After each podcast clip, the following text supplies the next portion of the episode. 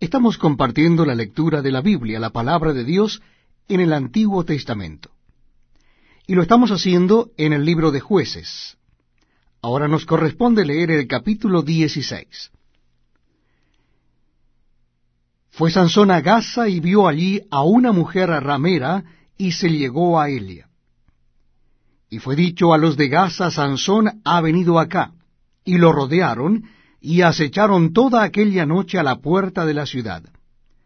Y estuvieron callados toda aquella noche diciendo, hasta la luz de la mañana entonces lo mataremos.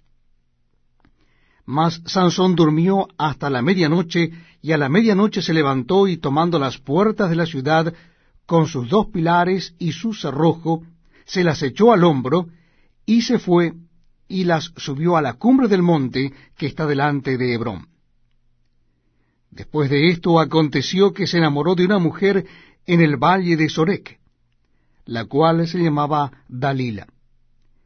Y vinieron a él y a los príncipes de los filisteos y le dijeron, Engáñale e infórmate en qué consiste su gran fuerza, y cómo lo podríamos vencer, para que lo atemos y lo dominemos. Y cada uno de nosotros te dará mil cien ciclos de plata. Y Dalila dijo a Sansón, Yo te ruego que me declares en qué consiste tu gran fuerza, y cómo podrás ser atado para ser dominado. Y le respondió Sansón, Si me ataren con siete mimbres verdes que aún no estén enjutos, entonces me debilitaré y seré como cualquiera de los hombres.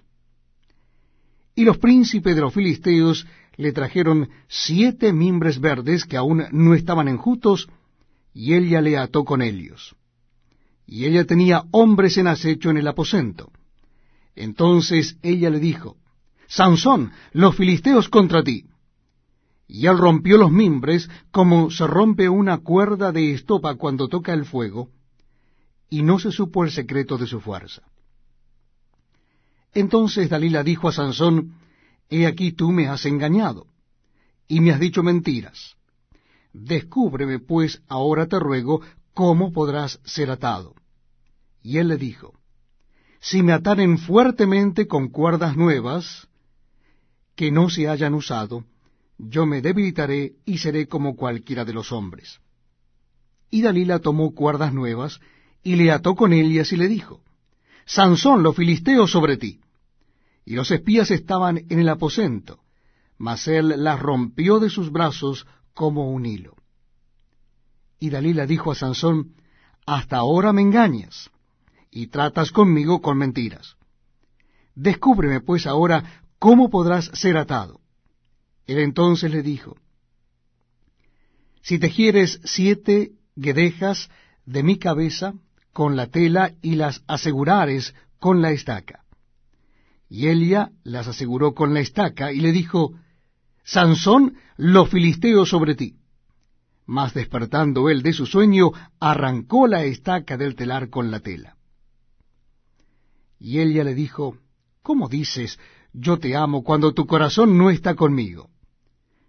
Ya me has engañado tres veces, y no me has descubierto aún en qué consiste tu gran fuerza. Y aconteció que presionándole ella cada día con sus palabras e importunándole, su alma fue reducida a mortal angustia. Le descubrió, pues, todo su corazón, y le dijo, Nunca a mi cabeza llegó navaja, porque soy nazareo de Dios desde el vientre de mi madre. Si fuera rapado, mi fuerza se apartará de mí, y me debilitaré y seré como todos los hombres. Viendo Dalila que él le había descubierto todo su corazón, envió a llamar a los principales de los filisteos diciendo, Venid esta vez, porque él me ha descubierto todo su corazón. Y los principales de los filisteos vinieron a Elia trayendo en su mano el dinero. Y Elia hizo que él se durmiese sobre sus rodillas y llamó a un hombre, quien le rapó las siete guedejas de su cabeza, y ella comenzó a afligirlo, pues su fuerza se apartó de él. Y le dijo, Sansón, los filisteos sobre ti. Y luego que despertó él de su sueño, se dijo, Esta vez saldré como las otras, y me escaparé. Pero él no sabía que Jehová ya se había apartado de él. Mas los filisteos le echaron mano, y le sacaron los ojos, y le llevaron a Gaza, y le ataron con cadenas para que moliese en la cárcel. Y el cabello de su cabeza comenzó a crecer después que fue rapado. Entonces los principales de los filisteos se juntaron para ofrecer sacrificio a Dagón su dios y para alegrarse y dijeron, Nuestro Dios entregó en nuestras manos a Sansón nuestro enemigo.